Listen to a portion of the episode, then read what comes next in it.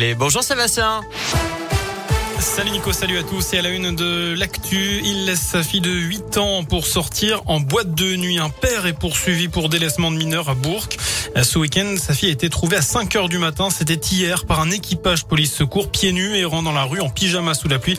Elle a expliqué être sortie avec son papa en début de soirée. Ils sont ensuite rentrés. Son papa qui est ressorti fumer puis n'est pas rentré. Elle s'est inquiétée et elle est sortie dans la rue pour le trouver. Il était en fait parti en boîte de nuit car il avait envie de sortir. Une procédure judiciaire a donc été ouverte. Un bruit d'explosion ce matin vers 10h30 au nord de Lyon. Selon la préfecture de l'Ain, l'explosion serait due à une intervention sur le réseau de distribution de gaz sur la commune d'Ars-sur-Formant. Il n'y a pas de victime. Un périmètre de sécurité de 500 mètres a été mis en place le temps de la réparation. Dans le reste de l'actu, le site internet de l'Office de tourisme de l'Aglo de Bourg fait peau neuve. Il a été totalement relooké et modernisé. Il regroupe désormais les infos des quatre sites internet qui existaient avant la fusion des sept intercommunalités en 2017. Une nouvelle vitrine donc pour les 74 communes de Grand Bourg agglomération. Sur cette nouvelle version, on retrouve plus de contenu, plus d'images.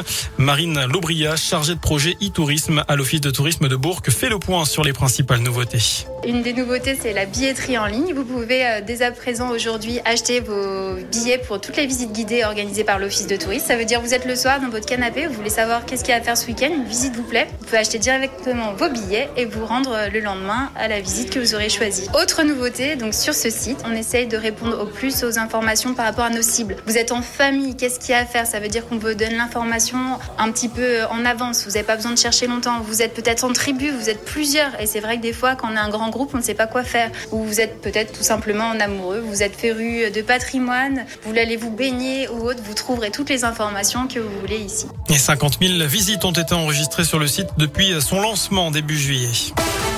Il faudra encore vivre avec le pass sanitaire. Un projet de loi pour le prolonger sera présenté le 13 octobre d'après l'entourage du Premier ministre.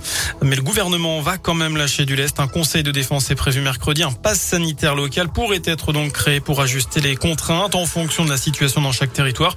Alors êtes-vous pour l'adaptation des restrictions au niveau local? C'est la question du jour sur radioscoop.com. Vous avez jusqu'à 19h pour répondre sur notre site internet. Notez que pour l'instant, l'épidémie de Covid recule. Le taux de positivité est au plus bas depuis la mi-juillet. Le nombre de patients l'hôpital diminue et le seuil des 50 millions de primo-vaccinés a été franchi vendredi. À cinq jours d'un hommage national, Emmanuel Macron demande pardon aux harkis au nom de la France.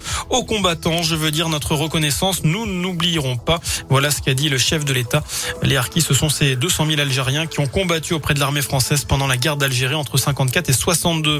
Enfin, en basket à suivre ce soir, un nouveau match de préparation pour la JL Bourg. La jeu se déplace à Rouen après une belle victoire 68-66 contre Limoges hier soir. Coup d'envoi à 19h.